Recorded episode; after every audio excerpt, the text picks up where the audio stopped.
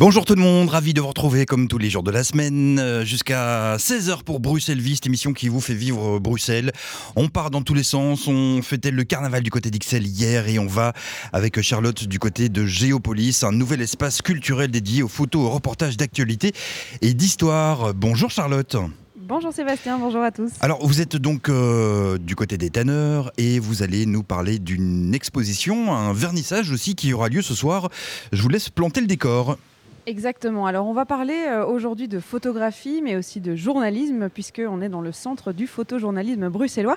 L'ambiance sonore que vous entendez derrière nous, eh bien, c'est le marché bio des tanneurs, parce qu'on se trouve à Géopolis. Et en fait, Géopolis se trouve un étage au-dessus du marché bio. Donc, on a les odeurs de légumes, on a les personnes qui viennent remplir leurs petits sacs en vrac, et c'est très chouette comme ambiance sonore. On est entouré euh, du monde entier, si on pourrait dire ça comme ça, ou en tout cas d'un nombre de pays impressionnant, mais surtout de ballons de foot, parce que euh, le thème de l'émission, c'est What the Foot, une exposition que vous pouvez découvrir euh, au centre Géopolis à partir de demain ou même au vernissage ce soir à partir de 19h30 si vous voulez venir.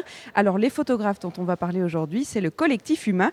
Euh, on va pouvoir découvrir qui ils sont et puis ce qu'ils font et puis surtout qu'est-ce que c'est What the Foot? Bon, on aura compris dans la question qu'on parlera de football, mais quel football? Et puis euh, quel projet? Parce que vous verrez que c'est un projet d'ampleur. Pour présenter le collectif de l'Huma, je commence avec Johanna de Tessière. Bonjour Johanna.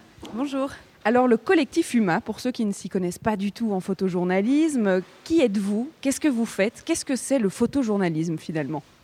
Alors le collectif UMA, c'est un collectif de photographes qui se sont mis ensemble depuis 2011 euh, et on est des photojournalistes. On peut aussi dire on est des, nous sommes des photoreporters, c'est-à-dire que euh, on parcourt la Belgique ou le monde pour raconter les histoires des gens, pour être proche, proche de l'être humain en fait.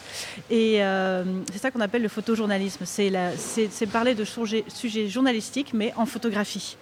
Du coup, on travaille aussi avec des journalistes parce que pour nous, le texte est très important, même essentiel. C'est vrai que dans la photographie, parfois on a juste un titre, parfois on a une petite description. Ici, on a un article qui va pouvoir approfondir le sujet. Alors, euh, on va voir qu'on va voyager aujourd'hui dans les sujets, puisque vous ne restez pas du tout en Belgique. Vous allez voir euh, des histoires partout dans le monde. Et donc, ces articles, ils arrivent à représenter toutes ces histoires, ces profils, euh, mais aussi la situation géopolitique d'un pays.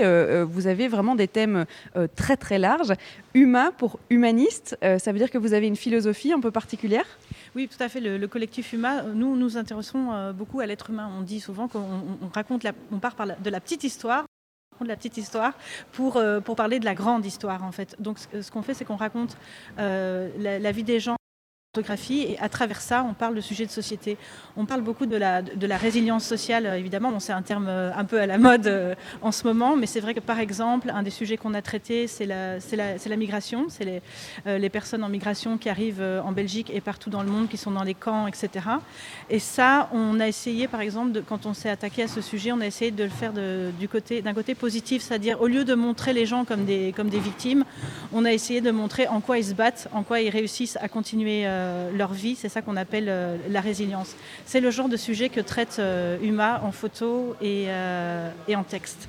C'est vrai que vous avez un peu l'impression qu'on pourrait changer le monde dans lequel on vit aujourd'hui si on y prenait le bon côté, donc le côté positif. Tout à fait, tout à fait. Bah, c'est vrai qu'on a eu un petit peu marre du, côté victimisation parfois pour parler de certains thèmes. Et même on se dit, si on veut encore accrocher le public, si on veut qu'ils soient encore sensibles à des thèmes dont nous on a envie de parler, parce que ces thèmes nous tiennent à, cœur, on ne doit pas être, euh, trop dans des. Euh, viser le côté dramatique et aussi pour qu'on puisse euh, nous-mêmes avoir, pas forcément que de l'empathie, mais pouvoir s'imaginer à la place des autres. C'est important aussi de montrer ce côté résilient et comment on arrive à se sortir d'une situation plutôt que de montrer juste une, situation désespérée. Et finalement, si on montre une situation désespérée, on se dit façon, c'est foutu. Donc, euh, moi, je, me sens même pas concernée. J'ai pas envie d'aider. La situation, c'est, elle est, euh, elle est trop dramatique. Donc, plus rien à changer. C'est déjà la. c'est, exactement ça. Et donc, euh, ça nous plaît de, cette vision du monde nous plaît. Et, donc, le collectif UMA, comme je disais, c'est un collectif de photojournalistes, de journalistes. Mais là, pour le projet What the Foot, mais Laure en parlera mieux, on a, élargi l'équipe parce qu'on avait besoin encore de, plus de plumes. Donc, on, a encore plus. On a travaillé avec trois journalistes en plus qui sont Sabine Verest, Valentine Van Vive et Aurélie Moreau qui ont rejoint le collectif pour cet énorme projet What the Foot. Parce qu'à la base, le collectif de l'UMA, vous êtes huit, si je ne me trompe pas. on ne va pas pouvoir rencontrer tout le monde parce que, bon, on l'a dit, on va pouvoir voyager. Il y en a d'autres qui ont encore la chance d'être en voyage et qui ne sont pas là aujourd'hui, mais on va en rencontrer quelques-uns. comment est-ce qu'on décide en tant que photographe, photojournaliste, tiens, mais on va se mettre en collectif Est-ce que ce sont des valeurs qu'on partage? Est-ce que ce sont des histoires qu'on a pu faire ensemble et on s'est dit, bah, tiens, mais en fait, on arrive à les raconter de la même façon. Comment est-ce qu'on se rassemble? Oui, c'est un petit peu tout ça. C'est aussi en premier un amour d'un métier, de, notre métier du photojournalisme. Et aussi, euh, comme tout le monde le sait, il y a une crise quand même une crise des médias, une crise, euh, vous-même vous le savez en tant que journaliste, euh, il y a une crise des médias, il y a une crise de la presse en ce moment. Et nous, on a non seulement envie de continuer notre métier, mais en plus de continuer à bien le faire, c'est-à-dire avec notre éthique et nos valeurs. Et, c'est ça qui nous a, qui nous a rassemblés, en fait, de, pouvoir continuer à faire ce métier dans des bonnes conditions. Et donc, évidemment, l'union fait la force. Alors, on va quand même donner le nom euh, de vos collègues parce qu'il y en a qui ne seront pas là. Donc, Frédéric Powels qui devrait arriver euh, pour cette émission, Olivier Papenis, Virginie Nguyen, Valentine Van Vive qui est avec nous, qui est une collaboratrice euh, sur ce projet, Laure de Rennes et Johanna de Tessier. Est-ce que j'oublie quelqu'un? Oui, alors il y a encore Sabine Verest qui est, qui est aussi journaliste, qui nous a rejoint pour ce projet, et il y a Aurélie Moreau aussi. Euh, tout ce beau monde qu'on pourra rencontrer. Alors euh, autour de moi, Sébastien, euh, je vous le disais, il y a plusieurs pays du monde. Alors on partira en Allemagne, on partira on va en voyager, France. Hein, Ceux-là, c'est les plus proches. Et puis il y a le Mexique, le Bénin, la Côte d'Ivoire. Et en fait, on parlera de football, mais mhm. surtout de football féminin. Et ça sera autour de Laure de nous expliquer comment est-ce qu'ils ont commencé à s'intéresser, tiens, à ce sujet, what the foot, le football féminin. Et puis surtout, comment est-ce qu'on arrive à photographier le football féminin tout autour de notre planète. Vous êtes à Géopolis dans le les ateliers euh, des tanneurs, euh, le centre du photojournalisme. Et on parle donc de cette exposition What de foot avec vous, Charlotte, et vos invités qui seront à votre micro jusqu'à 16h, dont Bruxelles Vie. On retrouve après Angèle et Kelly Smile. Le morceau s'appelle Que du Love. Charlotte, vous êtes installée au cœur de Bruxelles, aux ateliers des tanneurs, à Géopolis, centre du photojournalisme, un lieu qui propose eh des cycles d'exposition euh, thématiques hein, et une programmation événementielle également tournée vers le grand public. On parle d'une exposition What the Foot oui, et si vous ne connaissez pas Géopolis, restez bien connectés puisqu'ils viendront nous parler de leur projet en deuxième partie d'émission. C'est un centre de photojournalisme. Vous pouvez venir euh, visiter les expositions du mardi au vendredi de midi à 18h, si je, me rappelle, si je me rappelle bien des horaires, mais en tout cas, ils nous les donneront. Et puis, ils nous parleront de ce projet puisque ça ne fait que deux ans qu'ils sont installés et ça va encore se développer. Donc voilà, euh, deuxième partie euh, d'émission. Aujourd'hui, c'est évidemment l'exposition What the Foot qui nous attire et qui nous a donné envie de découvrir les histoires du football féminin. Alors avec nous, c'est euh, Laure de Rennes. Bonjour Laure. Bonjour. On va parler du début d'un projet parce que maintenant on sait ce que c'est que le photojournalisme, le collectif humain. Euh, vous avez euh, décidé de vous lancer dans un sujet qui en photographie, je pense, n'a pas été tellement traité. Vous vous êtes dit, tiens, c'est bientôt la Coupe du Monde de football féminin et on a envie d'en faire quelque chose. Voilà, donc déjà on est hyper content d'être là aujourd'hui ce soir pour l'aboutissement de cette expo parce que c'est un projet qui a effectivement démarré il y a un an et demi. À la base, en fait, on a une photographe, Virginie Nguyen, qui fait du foot, qui est passionnée de foot depuis euh, son enfance et euh, qui joue dans une équipe de la BBFL. La BBFL, c'est un des sujets qu'on a, suivi. C'est euh, une, une, fédération amatrice qui avait six équipes il y a quelques années, qui maintenant en a plus de 40. et donc, voilà, elle, est dans une équipe bruxelloise. Et Frédéric Powell, qui est photographe, voulait la suivre pour un reportage. En en parlant au reste de l'équipe, en fait, en se renseignant sur ce sujet, on s'est effectivement rendu compte que la Coupe du Monde avait lieu un an plus tard. Et donc on s'est associé pour démarrer euh, un projet de beaucoup plus grande ampleur qui nous a emmenés euh, aux quatre coins du monde. Alors il a fallu, euh, dans un premier temps, identifier les, pays dans lesquels on, comptait aller. Il y avait plein, plein de possibilités. et là, c'est Valentine qui a pris contact avec une association qui nous a permis de, voilà, de faire pas mal de repérages pendant l'été. Euh, Valentine qui est partie en Jordanie du coup. Voilà, oui, c'était le premier reportage, mais donc en amont de ça, c'est vrai qu'il y a eu un énorme brainstorming euh, à nous huit, euh, et donc une foule d'idées incroyables. Et, donc, quand on a eu, on a en fait cherché des, histoires et c'était plus, en fait c'était plus facile de le faire avec une association qui est active sur le terrain, qui s'appelle Equal Playing Field, qui est une assoce euh, anglaise. Et donc, c'est trois euh, filles qui qui jouent au foot et qui euh, sont aussi disséminées dans le monde bah, pour des raisons professionnelles. Et donc, elles nous ont redirigés vers des, vers des personnes qu'elles connaissaient un peu dans, tous les pays. Et, sur base de ça, et puis d'autres recherches qu'on a fait par ailleurs, on a trouvé voilà, toutes des belles histoires à raconter. C'est vrai que quand on, se dit photojournaliste, tiens, football féminin, bon ben on va couvrir en photo euh, la Coupe du Monde et c'est du photojournalisme. Mais là, c'est pas du tout le but. Euh, vous êtes parti à la rencontre euh, de ces personnes qui, avec le foot, ont vraiment une action, qu'elle soit sociale, qu'elle soit géopolitique, qu'elle soit juste une belle histoire à raconter. Mais donc vous avez été creusé bien au-delà d'un événement. oui, on est en train de tout ranger pour l'exposition de ce soir. Donc les bruits que vous entendez sont normaux. vous avez vraiment creusé. C'est au-delà de juste un événement de football. Oui, alors euh, déjà, moi à la base, je n'étais pas trop attirée par le foot, je ne regardais pas euh, ça du tout. Et ce qui m'a fait plonger dans le sujet, c'est euh, de me renseigner un petit peu sur l'histoire du football pratiqué par les femmes. Et je me suis rendu compte à quel point, partout dans le monde, elles, elles rencontraient des freins pour pouvoir se développer. Donc si on prend rien que l'exemple belge, ben voilà, quand on est une petite fille qu'on veut commencer le foot, c'est assez difficile de trouver un club. Euh, qui permet dès le plus jeune âge, comme pour les garçons, de commencer dans une équipe féminine. Donc euh, si vraiment une petite fille veut, s'accrocher, elle doit commencer en général par rejoindre une équipe de garçons. Euh, à l'adolescence, elle repart dans une équipe de filles, mais avec des filles qui démarrent à ce moment-là. Donc voilà, rien que ce développement-là est compliqué.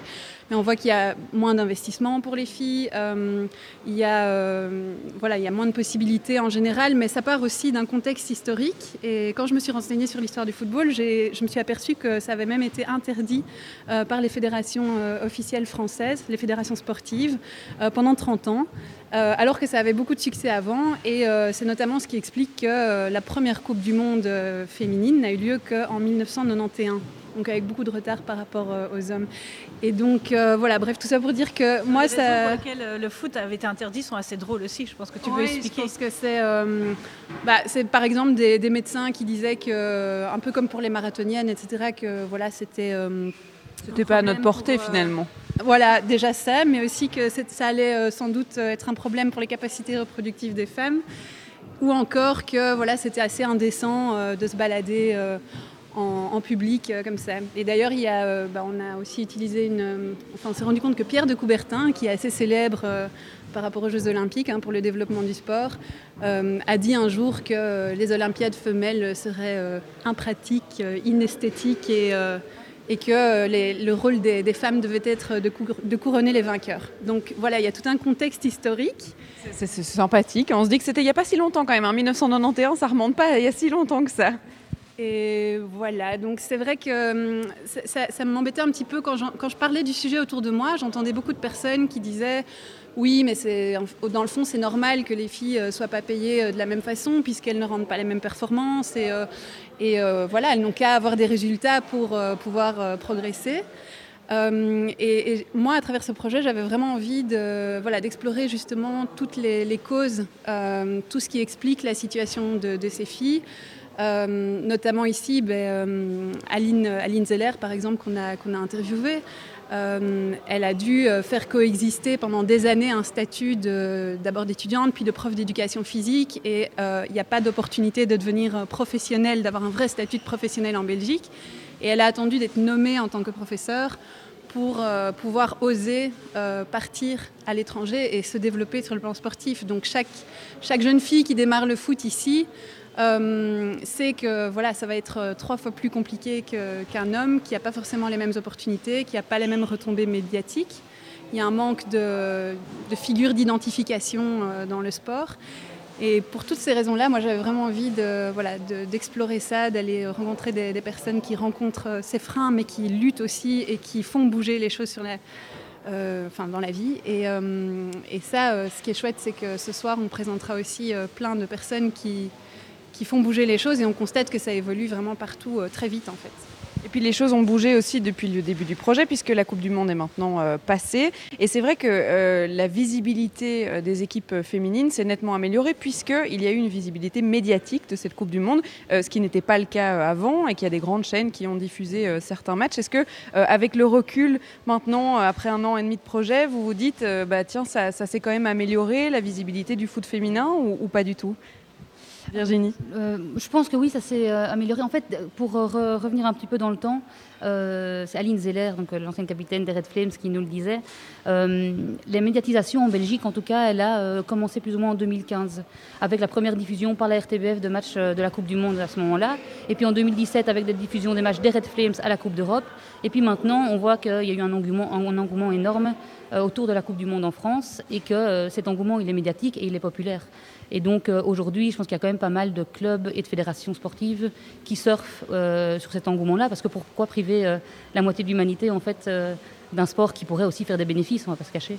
Oui, et puis euh, qui pourrait payer ses joueuses de la même façon que les joueuses masculines. Et ça n'était pas euh, Virginie, mais bien Valentine, désolée. On en Donc- est loin, cela dit, euh, l'égalité sal- salariale, on en est loin. Et je pense pas en fait que ce soit une revendication des, des footballeuses actuellement. Je pense qu'elles veulent juste un, un accès équitable aux infrastructures et voilà une égalité des chances au niveau de la formation. Quoi. On l'avait dit, vous vous êtes concentré sur des histoires bien particulières et donc vous avez fait des rencontres un peu partout autour du monde et, on a la chance dans cette émission de pouvoir avoir le temps de raconter des anecdotes et de pouvoir comprendre au-delà de vos photos eh bien, les histoires de ces rencontres et surtout euh, euh, des choses qui vous ont marqué, des choses qui vous ont fait rire un peu partout dans le monde. On va pouvoir raconter tout ça juste après une petite pause Sébastien. Ce sera en compagnie de Yellow Straps, Charlotte, et du très très bon morceau qui s'appelle Gold Rest sur BX1+. Yellow Straps sur euh, BX1+, Radio de Bruxelles. On s'est écouté le morceau euh, Gold Rest. Bel après-midi. On espère que tout va bien de votre côté. Bruxelles vit donc jusqu'à 16h et on parle de cette exposition What de Foot qui, a- qui a lieu, euh, qui aura lieu, puisque ça commence aujourd'hui, hein, Charlotte, le vernissage, euh, à Exactement. Géopolis, centre du photojournalisme. D'ailleurs, venez euh, ce soir à 19h30, puisque même si dans l'émission, euh, on aura quelques coulisses hein, de, toutes ces photos, euh, il y aura un débat qui sera animé ce soir. Et puis surtout, euh, vous pourrez découvrir euh, les histoires derrière certaines de ces photos. Donc, euh, il y a un concert aussi. Enfin voilà, c'est rendez-vous Géopolis à 19h30. Et pour voir l'exposition, c'est à partir de demain midi au centre Géopolis. Alors, on se balade un petit peu euh, dans cet espace. On entend toujours le marché bio euh, derrière nous, les sachets en papier qui se remplissent de légumes en vrac. Et euh, nous, on se balade euh, ben, au-dessus dans les pays. Alors, on va pas très très loin puisqu'on va commencer par la Belgique avec Johanna. Il y a une photo en particulier que vous aurez peut-être déjà vue euh, sur la communication euh, de l'exposition What the Foot. Euh, C'est cette joueuse avec les genoux éraflés, les chaussettes pleines de terre et les mains manicurées. Alors pourquoi cette photo-là comme représentation de l'expo de What the Foot? Alors donc d'abord c'est une, photo du photographe Frédéric Powell, c'est vrai qu'elle est assez euh, puissante et assez euh, marrante aussi parce qu'elle euh, elle, résume, enfin elle résume, elle montre un peu le côté sportif football qui n'hésite pas à prendre des risques puisqu'effectivement elle a les genoux assez écorchés et les, les les chaussettes très sales, mais en même temps le truc assez surprenant et qui est plutôt rigolo c'est qu'elle s'est peint les ongles en rouge. Alors cette jeune fille euh, c'est euh, c'est- Noélia en fait et elle, dit, je, lis la légende en même temps, elle dit Moi, je me maquille, je mets des talons et mes longs ongles rouges ne m'empêchent pas de jouer. Euh, voilà, donc euh, est aussi fan de football et donc elle joue au RWDM Girls qui est, qui le, club de foot de Molenbeek où on, trouve jusqu'à 300 filles qui jouent dans ce club. Elle en est où la situation en Belgique justement par rapport au foot féminin euh, quand euh, vous avez commencé à, creuser le, sujet? Est-ce qu'il il y, y a des équipes? Est-ce qu'il y a euh, vraiment moyen d'évoluer dans le football féminin en Belgique? Ça c'est une question très vaste. Alors moi je vais donner ma petite euh, réponse à moi. Euh, ce qui est sûr, c'est que l'engouement est de plus en plus fort. Ça c'est évident puisque par exemple la ligue bruxelloise, euh, la BBFL, il y a quelques années il y avait trois équipes et puis c'est passé à 40. Donc je crois que les chiffres parlent, parlent d'eux-mêmes. Par contre, il n'y a pas de place. Il n'y a pas assez de place pour les équipes et aussi ce que les, les filles disent, c'est que parfois même il n'y a pas assez de terrain ou alors même le- les horaires pour les terrains euh, sont assez défavorisants pour les filles euh, par rapport euh, aux horaires euh, pour, le- pour les, pour les garçons. Vous pouvez jouer la nuit. ouais, voilà, la nuit euh, euh, ou dans la rue. Mais, mais, mais donc maintenant, la situation en Belgique par rapport au foot, bah, c'est assez large. Je crois que Valentine peut, peut s'exprimer là-dessus. Oui, bah, pour, pour continuer à parler chiffres, euh, on est passé, je crois, en, en 4-5 ans, en fait, on était à il y avait 24 000 joueuses inscrites à la fédération belge et il y en a donc côté francophone et aujourd'hui il y en a 38 000. Non, je pense en Belgique. En Belgique, voilà, je me trompe. En Belgique, il y a 38 000 filles qui jouent au foot. Donc c'est vraiment l'augmentation est quand même quand même énorme. Maintenant, voilà, on parle de, formation et Laure, on avait déjà touché un, mot tout à l'heure. Donc voilà, les, les, infrastructures qui sont qui sont pas tellement accessibles et les, moyens qui ne sont, pas, euh, sont pas vraiment mis pour que le foot euh, euh, au féminin se, développe. Mais au-delà de ça, même quand il y a une bonne formation, en fait, il n'y a pas de débouché pour être professionnel. Aujourd'hui, c'est l'exemple de l'OHL à Leuven, ils mettent plein de moyens pour leur école des jeunes. Mais après, les filles s'en vont parce qu'en fait, il y a, y a pas possible d'en faire son métier en Belgique. Donc voilà où on en est, mais voilà, on commence par le début. Il faut toujours euh, avoir une vision aussi d'avenir et quand on commence par la formation, bah, après ça, ça, ça montera dans les, dans les catégories d'âge. Alors Johanna, puisqu'on est devant euh, le projet belge et que vous avez travaillé sur, sur ces photos-là euh, en Belgique, il y a des rencontres qui vous ont marqué particulièrement. où est-ce que vous êtes allé en Belgique par exemple? Là, en Belgique, moi, je me suis concentrée vraiment sur, sur Molenbeek.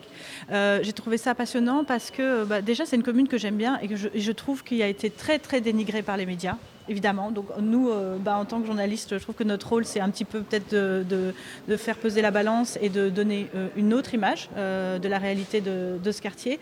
Et donc, quand j'ai appris qu'il y avait 300 filles qui jouaient là, je me suis dit, mais, c'est génial, pourquoi est-ce qu'on parle pas de ça? Pourquoi est-ce qu'à chaque fois qu'on cite cette commune, c'est pour raconter des trucs assez, assez dénigrantes du coup, euh, oui, bah, il y a eu plein de super rencontres. D'abord avec euh, Ramzi Boulel, qui est la personne par qui tout est arrivé au niveau des filles, puisqu'il a commencé avec trois filles en 2010 et qu'en 2020, il y en a 300. Euh, donc c'est un peu le, papa qui s'occupe de tout gérer, de manager toutes ses filles, euh, etc. Et qui euh, se fait, à qui ça tient à cœur aussi qu'un maximum de filles puissent, puissent intégrer le foot et, jouer jusqu'à ce que parfois il y a aussi bien sûr dans cette commune parfois des problèmes socio-économiques. Donc pas tout le monde ne peut se payer un un ensemble de foot, un, comment on dit Un équipement, de foot, pas un ensemble de foot ni un déguisement, un équipement, voilà. Et, euh, euh, et, aussi parfois euh, son rôle ou ceux des coachs vont jusqu'à aller dans les familles aussi, expliquer un peu, un peu rassurer les, parents sur, sur le fait que leur fille, pour que leur fille puisse, puisse jouer au foot. C'est vrai que parfois il y a des inquiétudes. au niveau des pères et des mères dans le fait de, de, jouer au foot. Il y a une maman qui disait ma fille Ma fille, elle met des shorts, euh, elle parle comme un garçon, euh, elle joue au foot. Je suis inquiète. J'ai peur qu'elle devienne un garçon. Euh, donc voilà. Et, et, ces filles, elles, quand elles entendent ça, bah, elles ne sont pas du tout d'accord, évidemment. Et donc moi, j'ai beaucoup passé de temps avec Samira et Samia, qui sont deux, deux sœurs, non, excusez-moi, Inas et Samia, qui sont deux sœurs, qui sont fans de foot, qui jouent à RWDM Girls de Molenbeek. Et euh, même quand elles ne sont pas euh, en horaire de, club, elles, jouent dans la rue, euh, au foot, entre elles, avec leurs copains. Et, elles disent elles-mêmes que le foot, ça les aide vraiment à catalyser toute leur énergie, voire parfois leur colère en sortant de l'école, et à faire quelque chose de, positif dans, dans, leur, dans leur vie. Quoi.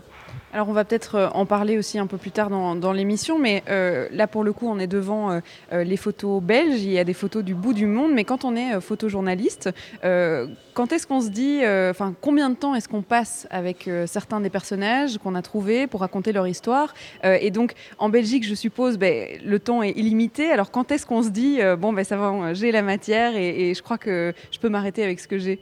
C'est une très bonne question parce que en fait, euh, bah, c'est vrai qu'à l'étranger, ça coûte, ça, coûte énormément d'argent. Donc plus on reste, donc on, essaye de, limiter le temps. Par contre, un sujet en Belgique comme celui de Molenbeek, je dirais que même il ne se termine pas.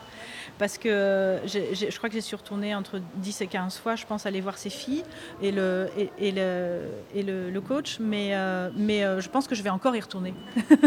donc voilà, c'est des, des personnes à qui, on s'attache et que finalement on a envie de, on a envie de Et ce sont, aussi des personnes qui sont inspirantes dans le fait que euh, quand on voit euh, l'énergie euh, qu'elles dégagent et tout ce qu'elles font, bah, en fait, on a envie de les côtoyer parce que nous aussi, on a envie d'un peu de, profiter de cette énergie.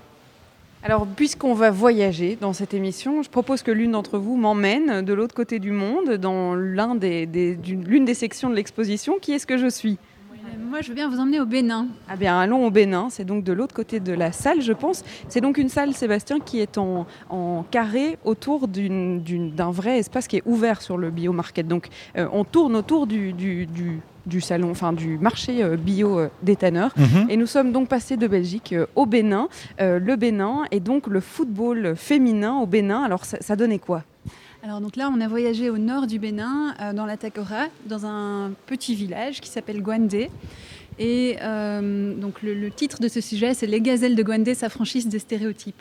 Dans le sens où euh, voilà, la, la vie d'une femme dans une zone rurale comme celle-là est parfois un petit peu toute tracée. Ce qui est sûr, c'est qu'elles sont moins valorisées, par exemple, dans des trajets de parcours scolaires. Euh, et euh, il y a un haut taux de grossesse précoce et de, euh, voilà, de mariage euh, forcé en fait. Et euh, par rapport à cette situation, euh, c'est euh, Plan International qui a euh, utilisé le foot euh, comme un moyen, dans, je crois qu'ils ont créé 16 équipes locales, euh, c'est un moyen de rassembler des filles euh, qui euh, vont à l'école, qui s'accrochent à l'école et qui font du foot euh, après l'école. Euh, et ensemble, elles peuvent déjà euh, parler de, voilà, des, freins qu'elles rencontrent euh, personnellement, des, des difficultés éventuellement qu'elles ont à communiquer avec leur famille parfois pour rester justement scolarisées. Et voilà, ici on rencontre par exemple Virginie, qui est aussi, sur cette photo là, qui, enfin en gros c'est une photo qui est aussi euh, représentative de l'expo. Virginie, elle joue devant sa maman. Euh, Elle jongle même. elle jongle devant sa maman et, euh, et elle, bah, par exemple, c'est une, c'est une jeune fille qui, euh, qui, voulait, qui avait beaucoup d'ambition, mais son père est polygame et euh, donc a plusieurs épouses, a plusieurs enfants et a privilégié les garçons et a dit à sa fille à l'âge de 15 ans, ben voilà, maintenant tu te débrouilles toute seule, j'arrête de financer tes études. Donc euh, Virginie, elle voulait absolument continuer et sa maman l'a beaucoup soutenue. Donc elles ont vendu des petites choses au marché, euh, elles ont cultivé euh, une parcelle, elles se sont débrouillées. Et, par ailleurs, la maman de Virginie a été une des premières à accepter qu'elle rejoigne cette équipe des gazelles de Gwandé. Et, et, cette équipe est entourée aussi par des éducateurs, des personnes qui viennent voilà, coacher. Elles, sont, elles ont été petit à petit aussi appuyées par euh, les garçons qui leur ont filé des équipements, qui sont venus s'entraîner avec elles. Euh, et elles ont commencé à rencontrer euh, d'autres équipes, à voyager un petit peu au Bénin. Elles sont très heureuses de, dire que depuis deux ans, elles n'ont connu aucune défaite. Et quand on a été là-bas, voilà, elles rencontraient aussi une équipe un dimanche et, elles ont effectivement remporté haut la main le, le- le match, 3-0 si je ne me trompe pas. et euh, voilà, donc c'est euh, un chouette projet parce que ça... hum, voilà, le foot est vraiment utilisé ici comme un moyen euh, de, de se retrouver, euh, de se dépasser physiquement, de, de se développer, de, de relever des défis qu'on n'aurait pas relevés autrement, mais aussi de montrer aux yeux de la communauté que les filles sont capables, qu'elles ont d'autres voies d'avenir que celles qui sont parfois toutes tracées pour elles. Euh, et on a suivi à peu près euh, oui, 4-5 profils comme ça de, de- de- de filles qui ont des parcours euh, extrêmement touchants. Il y a une photo qui est ici devant moi où je vois Virginie qui est accompagnée de sa petite sœur qui justement l'accompagne à un entraînement. Et euh, Virginie aujourd'hui en fait elle est, elle est partie à l'université, donc elle a été bien plus haut que la moyenne des filles. Elle s'est accrochée à l'école, mais elle a aussi été à l'université, donc elle n'est pas là tout le temps. Là, elle est en une semaine de vacances à Gwandé. Et, euh, et clairement, elle a un discours euh, qui est de dire qu'elle a envie de, retourner à sa mère euh, tout ce que sa mère lui a offert et d'être une voie d'inspiration pour sa petite sœur qui, l'accompagne, qui la voit grandir et en espérant que dans les années futures, ça puisse. Qu'elles suivent le même chemin. voilà. Alors, il y a quelque chose qu'on n'a euh, peut-être pas encore dit avec le collectif UMA, puisque euh, vous partez en duo sur, euh, dans chaque pays, sur chaque reportage. C'est-à-dire que, on, l'a dit en début d'émission, le texte a autant d'importance que les photos. Donc, c'est toujours un journaliste qui est accompagné d'un photojournaliste. Laure, vous avez écrit le- l'article, ou en tout cas les textes qui accompagnent ces photos. Vous étiez avec Olivier Paponi. Alors, ça veut dire que vous faites comment on, se partage les tâches sur place, on reste combien de temps et puis surtout, euh, oui, euh, moi je prends des notes avec un carnet et lui prend des notes plutôt avec un, appareil photo. Oui, donc euh, voilà, parfois on est euh, ensemble en même temps sur le terrain, parfois on est euh, séparés. Euh, bon voilà, Olivier, quand il rencontre des personnes sans moi, il, se connecte aussi de, sa manière avec son appareil et, il récolte aussi des histoires. Mais c'est vrai que moi, euh, en tant que journaliste, je passe vraiment beaucoup de temps parfois une heure et demie, deux heures en interview avec une seule personne qui peut du coup me raconter son parcours. Et, et, ça nous tient à cœur de pouvoir justement recueillir ces témoignages, comme je disais tout à l'heure, ces femmes qui rencontrent euh, certains freins ou euh, qui ont des ambitions et qui veulent les exprimer.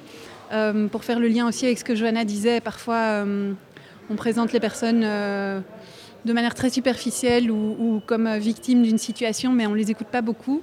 Et donc le texte, en tout cas pour moi, ça permet vraiment de, se mettre à l'écoute, de recueillir des témoignages, de mieux comprendre, enfin voilà, d'éclairer certaines situations à travers le vécu des personnes et puis de les croiser avec euh, voilà, des, contextes et, des analyses plus, plus poussées. Mais, euh, vous vous complétez en fait On se complète très bien euh, parce qu'effectivement je suis, je suis ravie de, pouvoir me mettre au service aussi de, de, faire parler ces images en fait qui sont magnifiques. mais je trouve que ça serait dommage de, voilà, de parfois voir certaines images sans, sans avoir l'histoire qui va avec derrière. Et, et c'est vrai que sur euh, le terrain, on n'a pas le temps de faire de manière aussi approfondie et de la photo et, euh, et de l'écrit. Donc euh, voilà. Et puis le soir, on se retrouve, Olivier et moi, autour d'un verre et on partage tout ce qu'on a, tout ce qu'on a enfin, vécu, ressenti. et, et c'est comme ça que se construise un reportage un petit peu plus complet un vrai travail d'équipe. Alors on va comprendre aussi euh, comment euh, ça se passe un an et demi de projet, c'est pas rien. Et puis euh, on découvrira encore d'autres horizons, l'Allemagne, la France évidemment, puisque le point de départ c'était cette Coupe du Monde de football féminin qui s'est déroulée en France, donc on va pouvoir en parler. Et puis comment est-ce qu'on arrive par exemple à financer ça en tant que collectif de photos? Ce sont tous les thèmes que nous aborderons juste après, Sébastien. On vous retrouve dans quelques instants avec joie, Charlotte. On s'écoute entre-temps Bill et Jean. Le morceau s'appelle Daisy après ceci. Charlotte, vous êtes toujours du côté de Géopolis. On parle d'une exposition qui commence euh, ce soir, qui débute ce soir et qui se tiendra jusqu'au 15 mars. Elle s'appelle What de Foot et elle se tient au, euh, à Géopolis, hein, le centre euh, du photojournalisme. Exactement, je suis toujours en compagnie de Laure de Rennes. Alors on était au Bénin il y a quelques instants et nous voyageons dans deux pays cette fois-ci, en France mais aussi en Argentine, deux pays qui sont assez éloignés et pourtant le foot les réunit, Laure. Oui, alors déjà c'est marrant parce que les protagonistes de l'expo se sont rencontrés à l'occasion de la Coupe du Monde justement. Les Argentines sont venues euh, en France et euh, on a suivi en fait deux euh, associations différentes. Une en France qui s'appelle les Dégommeuses et une en Argentine qui s'appelle La Nuestra. Les Dégommeuses. Voilà. Leur but est donc de dégommer les clichés. C'est aussi une autodérision parce que je pense qu'elle voulait dire on va tout dégommer sur le terrain, ce qui en fait n'est pas tout à fait vrai dans le sens où les performances, c'est pas vraiment ce qui compte le plus. Ce qui compte le plus pour elle, c'est euh, le, plaisir du foot. Euh, et, ce qui rapproche en fait ces deux associations argentines et françaises, je pense que c'est vraiment la, question de l'inclusion, la, question de l'inclusivité. Euh, c'est toutes des joueuses qui se reconnaissent pas forcément dans le modèle de, de footballeuse promis, ou mis en avant parfois par les fédérations. Elles sont mises en avant comment, euh, généralement, par les fédérations? Alors, ben, souvent, il faut que ce soit une footballeuse un petit peu euh, bankable, hein, qui va rassembler les sponsors et donc euh, qui va rassurer, entre guillemets, sur sa féminité, avoir des longs cheveux, les ongles peints. ça manque parfois un petit peu de diversité au niveau des origines, mais aussi au niveau de... Par exemple, le, le fait est qu'en France, il n'y a aucune joueuse en exercice qui a fait de coming out. Or, pourtant, il y a, enfin voilà, on sait qu'il y a euh, de l'homosexualité parmi les sportives, euh, comme euh, voilà des hétérosexuels, mais en tout cas, apparemment, les dégommeuses trouvent qu'en France, c'est pas très, enfin, il y a une invisibilisation en fait d'une série de, de, femmes qui jouent au foot. Donc elles, elles promeuvent une association où tout le monde est vraiment le bienvenu, peu importe ses moyens, peu importe ses origines. Euh, elles sont aussi constituées donc d'une majorité euh, de lesbiennes et euh, elles, voilà, elles sont militantes par rapport à cet aspect pour que ça évolue. Elles regardent beaucoup ce qui se passe aux États-Unis, parce que là-bas on a l'exemple de Megan Rapinoe qui a fait beaucoup parler d'elle autour de la Coupe du Monde, parce que bah, déjà elle est ouvertement homosexuelle, mais surtout elle a un discours qui est assez politisé et qui est, elle, elle est, elle est mise en avant, en tout cas comme étant une femme euh, puissante, performante, une vraie athlète. Elle a changé l'image qu'on pouvait avoir de la footballeuse euh, professionnelle. Voilà, et donc euh, les, Françaises, elles rêvent que les fédérations ici bougent un petit peu plus dans ce sens-là. Et alors en Argentine, ben, L'inclusion, pourquoi? Parce qu'au-delà de la Nuestra, on a aussi suivi une, équipe de joueuses qui sont aveugles. Donc ça, c'était assez impressionnant sur le terrain de voir voilà, les filles qui jouent au, au Foot et qui disent qu'elles ont aussi envie par là de changer l'image qu'on a des personnes voilà, handicapées ou aveugles qui seraient des pauvres petites faibles ou qui euh, seraient des personnes extraordinaires parce que mon Dieu, elles savent jouer au foot. Euh, elles parlent avec euh, énormément de passion du foot. Elles ziotent un petit peu leurs homologues masculins parce que Las Murciélagas, je pense, donc c'est l'équipe des chauves-souris masculine donc de Ceci Foot en Argentine a été plusieurs fois championne du monde. Elles, elles n'ont pas encore leur équipe, mais elles rêvent d'en créer une et donc de pouvoir voilà, partager leur passion du foot. Et euh, de manière générale, en Argentine, en fait, quand on y a été, donc l'année passée, je crois que c'était en février, il n'y avait aucune euh, joueuse qui avait le statut de joueuse professionnelle. Euh, et il y a une personnalité en particulier qui a changé la donne, qui s'appelle Macarena Sanchez. il se trouve qu'elle a été virée de son club en, plein, en pleine saison. Et elle ne s'est pas laissée faire. Elle a une sœur qui est avocate dans des milieux féministes. On parle beaucoup des combats féministes depuis quelques années en Argentine. Et euh, toutes les deux, elles se sont associées pour porter un peu le combat sur, euh, sur la voie publique. Euh, et donc, il y a eu vraiment une... en général, j'ai l'impression que les, les, féministes ne s'intéressent pas trop aux sportives et inversement. Les sportifs sont justement un peu taxés d'être coincés dans une, un système très, pyramidal où elles n'ont pas beaucoup de liberté d'expression, où voilà, elles ne sont pas très intéressées d'avoir un discours politique. Et euh, ici, justement, cette joueuse, euh, elle s'est vraiment libérée de ses carcans. Elle a, euh, elle a porté son, sa situation sur la voie publique en disant que c'était pas normal. pourquoi? Parce que donc, elle s'est fait virer en plein milieu de saison. Elle n'a eu aucune indemnité. elle n'est pas reconnue comme professionnelle, ce qui est impensable pour un homme dans un pays comme l'Argentine où le football est plus qu'une religion. Et donc, on a eu la chance de la rencontrer. Il se trouve que quelques mois plus tard, elle a réussi à faire bouger les choses puisqu'en Argentine maintenant, elle a été la première joueuse à signer un contrat professionnel. Chaque club doit euh, reconnaître au moins oui professionnel et leur donner un statut. Après, on est encore loin de l'égalité puisqu'on est à à peu près... Euh, en fait, les, joueuses gagnent en D1 ce que des hommes gagnent en 4e division. Euh, il y a encore plein de, difficultés sur le terrain au niveau voilà, de la médiatisation, au niveau des opportunités qui sont offertes euh, aux, plus jeunes, euh, voilà, ce qu'on a un peu discuté tout à l'heure au niveau des freins. Et donc Macarena Sanchez est très attentive à voir comment va évoluer la situation, à ce qu'il y ait aussi plus de femmes dans les fédérations euh, officielles.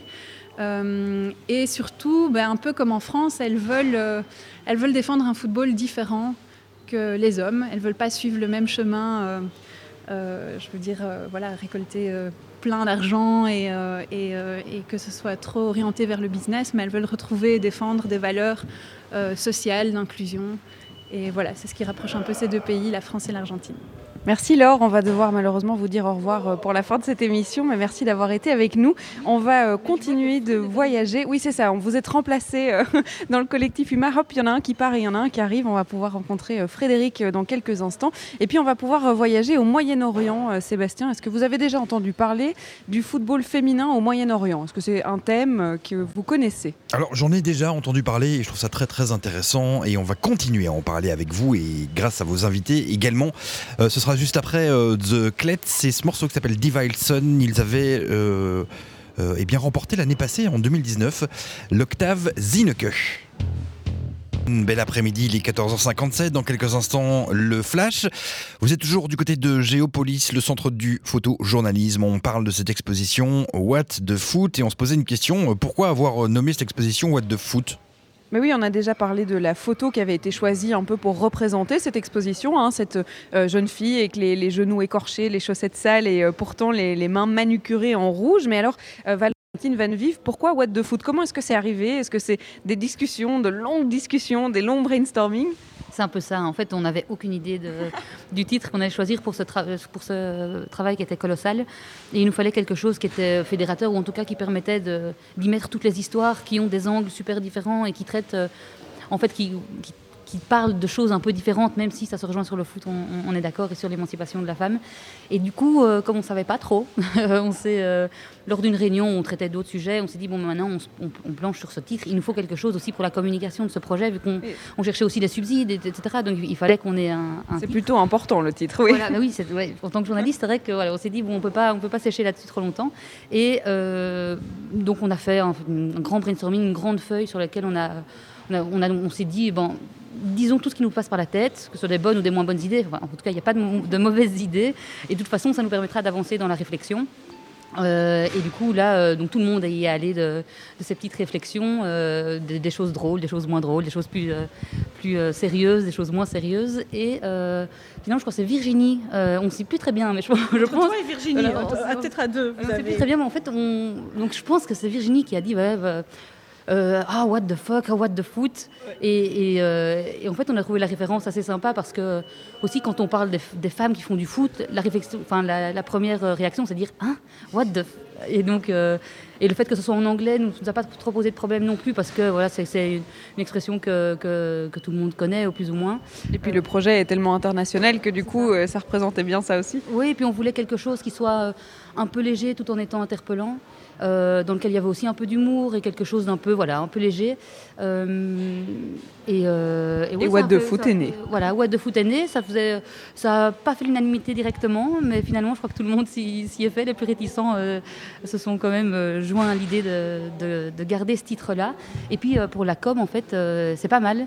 on se rend compte que, voilà, à l'heure des réseaux sociaux, c'est un titre qui fonctionne vachement bien. What the Foot, c'est donc le sujet de notre émission d'aujourd'hui, Sébastien. Et puis vous vous demandez peut-être, eh bien, comment est-ce qu'on voyage dans tous ces pays en tant que photographe? Comment est-ce qu'on arrive à, faire tout ça, le financement d'un tel projet eh C'est ce dont on va parler dans la deuxième heure d'émission. Merci Charlotte, on vous retrouve avec euh, joie dans, quelques instants. On va euh, s'informer côté musique juste après les infos, je vous promets. April avec son morceau qui s'appelle Love Inside. Bel après-midi. Et merci de nous avoir choisi. BX en plus, il est 15h. Et bel après-midi, Bruxelles Vie. Jusqu'à 16h, on est euh, du côté de Géopolis avec Charlotte, euh, le centre euh, eh bien, du photojournalisme. Hein, Charlotte, on parle de cette exposition qui commence ce soir et qui se tiendra jusqu'au 15 mars et qui s'appelle What the Foot. Le collectif UMA, composé de photographes et de reporters expérimentés, a exploré eh bien, la relation entre les femmes et le football en tant qu'outil d'émancipation et d'égalité et on se balade depuis le début de l'émission eh à travers le monde. Hein. Euh, le collectif s'est rendu dans plein de pays différents, en Égypte, en Inde, en France, en Allemagne, en Côte d'Ivoire et puis surtout euh, aussi en Jordanie et au Moyen-Orient. Hein. On est en Jordanie mais un peu plus loin, c'est bien euh, la Palestine.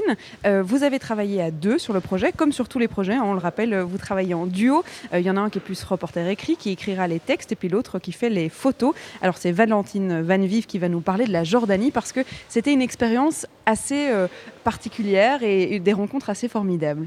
Oui, c'est une expérience qu'on a vécue avec Johanna de Tessière, qui est juste à côté de moi. Pourrais peut-être compléter ce que je dis. Euh, elle était particulière parce que, euh, parce que les rencontres qu'on y a faites, en fait, euh, ce ne sont pas des rencontres qui ont été juste ponctuelles en fait. Euh, ça, déjà en amont du reportage, euh, on était en contact avec les deux coachs, Anine et Yasmine, qu'on a suivis sur place. Et puis au-delà du reportage, on a continué à garder contact avec elles, donc on sait un peu ce qu'elles qu'elles deviennent. Et puis d'un point de vue personnel, nous deux qui adorons la région, voilà, c'était aussi chouette de pouvoir y travailler. une fois de plus. et donc je propose de, décrire un peu la photo qu'on a devant les yeux, qui est une photo qui est assez grande. Enfin, on a développé dans un énorme format euh, parce que euh, tous les détails en fait sont, sont géniaux. donc c'est dans un stade de foot à Amman, donc la capitale jordanienne.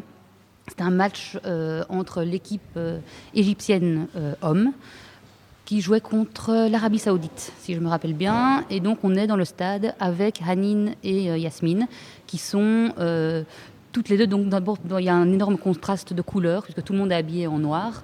Euh, et elles deux sont habillées dans des couleurs euh, assez flash, donc du bleu, du orange, du rouge. Euh, et il y a majoritairement des hommes autour d'elles. Alors on voit une femme devant elle, qui les regardent d'ailleurs d'un air. elles sont un peu jugées quand même. Voilà, elles sont un peu jugées. En tout cas, c'est ce qu'on ce qu'on pense. Alors il y en a qui, il y a des hommes qui rigolent, des hommes qui les regardent bizarrement, cette dame qui se retourne avec une petite fille aussi qui se retourne en disant mais qu'est-ce que tu fais Parce, qu'elle est en train de siffler. elle, elle, fait du bruit. Voilà, Yasmine, elle a deux doigts dans la bouche et elle siffle. Il faut savoir qu'elle sifflait fort et qu'elle n'hésitait pas et qu'en fait, ça c'est une de ses attitudes. Mais elle se levait, elle applaudissait. Enfin vraiment, elle était à fond dans le match, ce qui est compréhensible pour tout supporter qui se respecte. Et c'est pas ce qu'on attend en fait des fans en Jordanie dans, des gradins de, football. Mais voilà, c'est ça. généralement, les, femmes en Jordanie ou en Palestine hein, se doivent d'être un peu plus modérées quoi, dans, leur, dans leur comportement. Et d'ailleurs, il y a Hanine qui est assise à côté d'elle elle est beaucoup plus. Euh, voilà, elle, reste sur sa chaise, elle est dans le match, mais beaucoup moins démonstrative. Et elle se marre, en fait. Elle se marre de sa pote qui est, euh, qui est en train de faire. Euh, de, juste de vivre le match comme tout, tout supporter, quoi. Et donc, on a adoré ce moment-là parce qu'il parce qu'il y a un contraste dans les attitudes, parce qu'en parce qu'en fait, elles assument toutes les deux le fait qu'elles soient des femmes, qu'elles soient voilées, qu'elles aiment le foot et que c'est ça, c'est leur choix. Euh, voilà, elles, ne le veulent, pas aussi. C'est tout un débat euh, par rapport au voile aussi en Jordanie. Où, euh, ça apporte une, dimension supplémentaire parce qu'on parlait d'autres pays qui ont tous une situation géopolitique bien particulière. Et donc le foot s'inscrit un peu dans les difficultés que les femmes rencontrent d'ailleurs ailleurs que dans le foot, mais dans le foot spécialement. Ici, le voile ajoute une, dimension particulière qui, qui, mène à beaucoup de débats, que ce soit en Europe d'ailleurs ou au Moyen-Orient. Exactement. Et en fait, pour faire un petit peu, pour resituer un peu dans le contexte, en 2007, la FIFA, donc Fédération internationale de football a décidé d'interdire euh, les compétitions officielles avec le voile. Et donc, euh, bah, la, conséquence de tout ça, c'est que les filles voilées, elles n'ont pas voulu transiger sur leur foi, donc elles ont juste arrêté le football. Et, euh, donc ça a été catastrophique pour, énormément de, filles et de femmes, notamment pour Shahenaz qu'on voit ici aussi sur une, photo, qui a depuis lors réintégré l'équipe nationale de Jordanie. et en fait, cette interdiction de jouer avec le voile, elle a duré plus ou moins sept ans donc jusqu'en 2014. Et euh, finalement, la FIFA est revenue sur, euh, sur sa décision euh, aussi parce qu'il y a la pression du prince Ali de Jordanie, qui était le président de la fédération jordanienne et le vice-président de la FIFA, toutes ces casquettes à la fois, et qui, euh, qui a vraiment euh, fait en sorte que, qu'en fait cette question-là soit prise au sérieux parce qu'il voyait l'impact que ça avait dans son pays, auprès des, filles de son pays. Et, et suite, à, suite à, la réintégration du voile dans le milieu du football, donc il y a des filles qui ont recommencé à jouer, et c'est pas négligeable parce qu'en fait, ces personnes comme Shahinaz qui reviennent sur le terrain, ben, c'est des, des, modèles pour les petites filles, et donc ça permet en fait aux petites filles de se projeter aussi dans ce sport-là qui semblait pas, euh, pas tellement accessible. Et, euh, et puis au-delà de ça, ça c'est euh, Yasmine qui nous le disait, en fait, ces filles voilées qui font du foot et qui restent musulmanes malgré tout, offrent une caution un peu morale aux parents.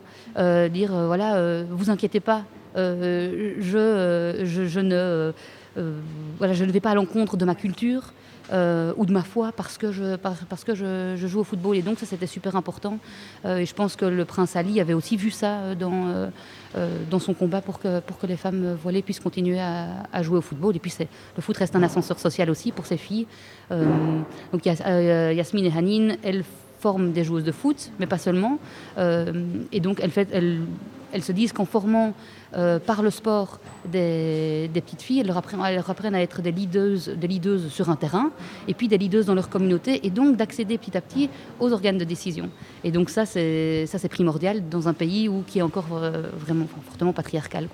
Et alors, Johanna, vous me disiez juste avant de reprendre l'antenne, pendant la musique, il y a aussi un aspect euh, du football dans ces pays-là, qui sont euh, pour certains des pays sous occupation, et qui donc, euh, il y a beaucoup de tensions, de conflits. Et le football, c'est vu un peu comme l'échappatoire. On a le droit de fouler, on a le droit d'aller jouer, de transpirer, d'aller enfin vraiment explorer sa joie et puis surtout sa colère aussi parfois sur le terrain, ce qu'on n'a pas trop tendance à faire dans leur société de tous les jours. Oui, ou même ici. Hein, euh, je fais toujours des parallèles, mais euh, justement, c'est ça qui est sympa avec ce sujet aussi, c'est qu'on s'est rendu compte que les footballeuses euh, de, Palestine ou d'ici ne, sont pas très pas différentes du tout même. Et donc oui, là, en fait, vous faisiez allusion au contexte en Palestine où j'aime beaucoup le titre que Valentine Van Vive a donné à, ce, travail en Palestine, c'est les ballons de la colère. Et en fait, euh, donc euh, c'est vrai que dans une des photos qui est en grand dans cette expo, euh, on voit deux filles qui hurlent, mais vraiment, elles ont une bouche tellement ouverte qu'on voit même le chewing-gum dans la bouche de, l'une des, deux. et puis le portrait il y a le portrait de Yasser Arafat au milieu, donc qui, qui, apporte aussi un peu au côté incongru. Et ces filles qui hurlent, c'est assez impressionnant. Et en fait, c'est assez impressionnant dans ce contexte palestinien, mais sinon, dans le milieu du sport, c'est monnaie courante. Et c'est vrai que l'angle qu'on a pris pour ce sujet en Palestine, c'est celui des, émotions et de pouvoir exprimer ces émotions. Euh, parce que euh, dans cette société un peu patriarcale, euh, comme Valentine a dit tout à l'heure, on attend d'une fille qu'elle ait, un comportement bah, de, jeune fille sage et de, donc gueuler, crier, s'amuser, être en short, sauter dans un ballon, c'est pas exactement ce qu'on attend d'elle. Donc dans le foot, en tout cas, elles peuvent se permettre de le faire. Et, c'est vrai que la Palestine est un pays, rappelons-le, qui est en état d'occupation.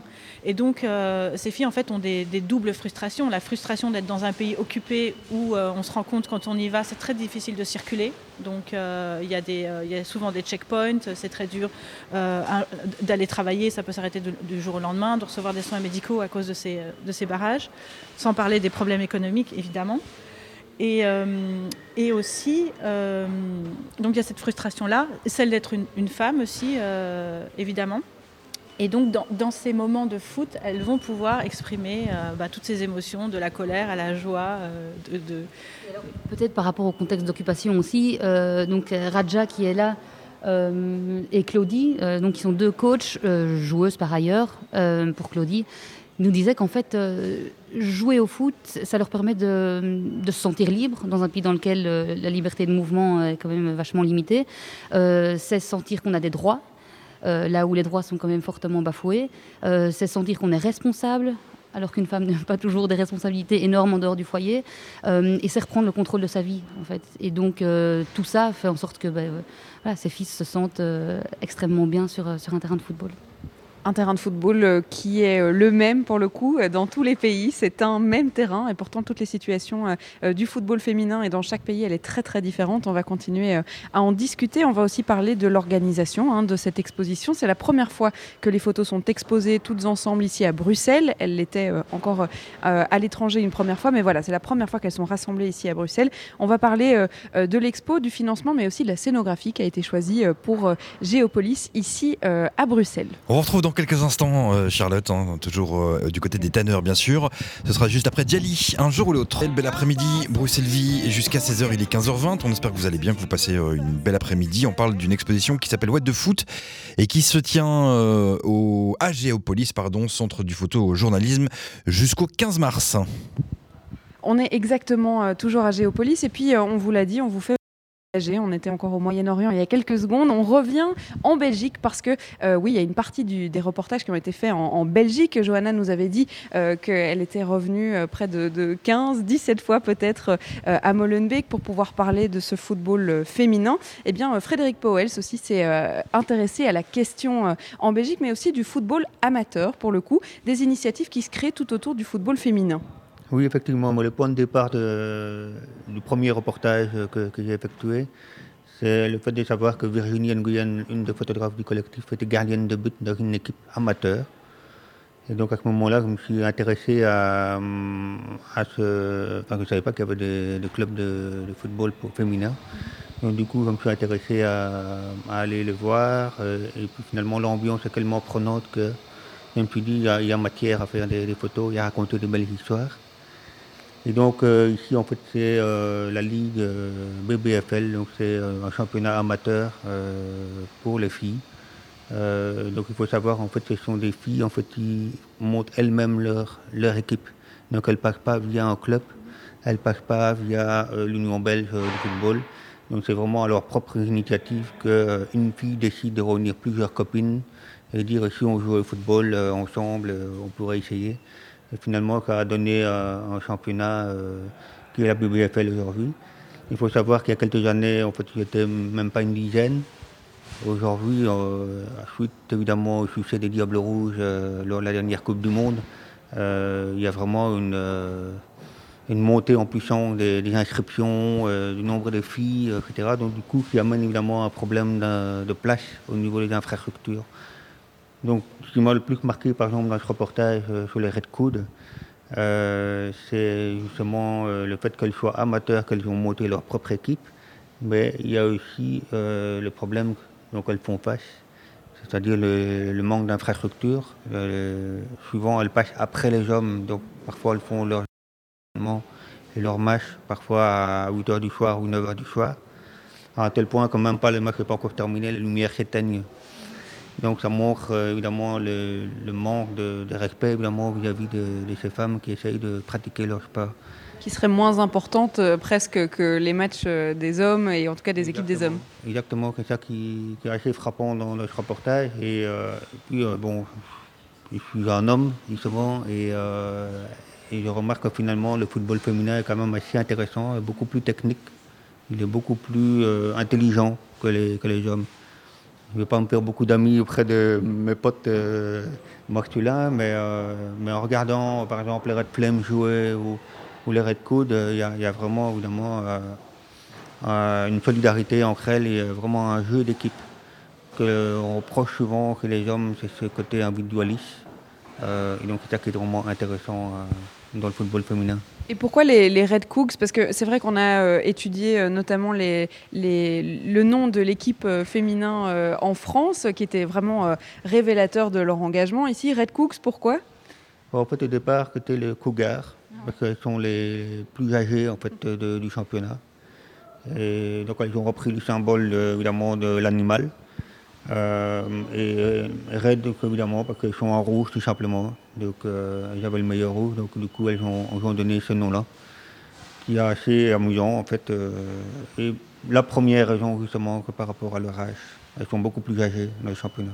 Et c'est présent dans d'autres photos aussi, mais euh, je trouve particulièrement dans celle-là, euh, vous vous êtes immiscé euh, dans la vie de vestiaire aussi de, ces femmes, et donc dans le côté très festif d'après-match. C'était ça aussi, la volonté de voir cette, équipe qui est vraiment ensemble dans la défaite et dans la victoire? Exactement que ça. D'ailleurs, le- leur cri de guerre, c'est Red Coat, tous ensemble, tous ensemble. Et d'ailleurs, justement, dans, une des photos, la grande photo qui, est ici, sur le mur, qui montre évidemment la finale, euh, donc le grand jour euh, pour, euh, pour les filles. Euh, et malheureusement, elles ont perdu ce, match euh, assez important. Et euh, il y a un message justement qui a, été véhiculé et qui, représente vraiment bien la solidarité. C'est encore merci les filles pour ce match et cette saison. La chance n'était pas de notre côté, mais on méritait cette victoire autant qu'elles, sans et sans doute. On continue, on finira bien par avoir cette coupe. Donc voilà, c'est vraiment cet esprit euh, de solidarité qu'on retrouve dans, dans le vestiaire. Euh, il faut aussi savoir, c'est un peu compliqué aussi en tant que en tant qu'homme. masculin euh, d'intégrer les, les vestiaires. Donc il a fallu énormément de temps. Donc ce reportage-là, par exemple, a, a pris deux ans. Donc je suis euh, Gagner la confiance. avoir travaillé justement le, le football féminin. Et puis petit à petit, mes camarades du collectif m'ont rejoint par rapport au projet de, ce beau message euh, à l'occasion de la Coupe du Monde euh, féminine. Alors vous avez des petits numéros euh, dans les mains parce qu'on termine évidemment euh, les derniers détails avant le vernissage de ce soir. Il faut euh, lier les textes qui comportent certains numéros avec des photos et je vais me diriger vers Juliette Brunsels puisque Juliette elle a suivi le projet depuis le tout départ de What the Foot et puis elle a travaillé sur le graphisme et la scénographie aussi du projet. Alors Juliette en tant que stagiaire d'abord et puis en tant que vraie travailleuse sur le projet, tu as suivi l'ensemble euh, de- du déroulement de What the Foot. Alors, en rentrant, euh, dès le départ, ils étaient en train de faire des photos, euh, que tu as pu faire aussi en tant que photojournaliste. Qu'est-ce que ça t'a donné comme opportunité de voir ce monde du football féminin et puis de bosser aussi sur l'expo et peut-être parler un peu de la scénographie qui est particulière ici à, Géopolis? Oui, alors bonjour tout d'abord. Euh, moi, en fait, le, gros avantage que j'ai eu en travaillant d'abord en tant que stagiaire pour UMA, c'est d'être là dès le début de What the Foot. Donc, j'ai commencé mon stage, ils revenaient tous du terrain, où ils partaient encore, etc. Et donc, euh, j'ai pu les accompagner, entre autres, pour les reportages à Molenbeek. Et puis, en fait, suivre vraiment euh, au niveau visuel et au niveau du graphisme ben, depuis maintenant mars dernier. Et donc, j'avais le gros avantage de voir les situations euh, de voir tous les reportages, parce qu'on est quand même sur une grosse exposition. Il y a plus de 80 photos, il y a 13 reportages différents.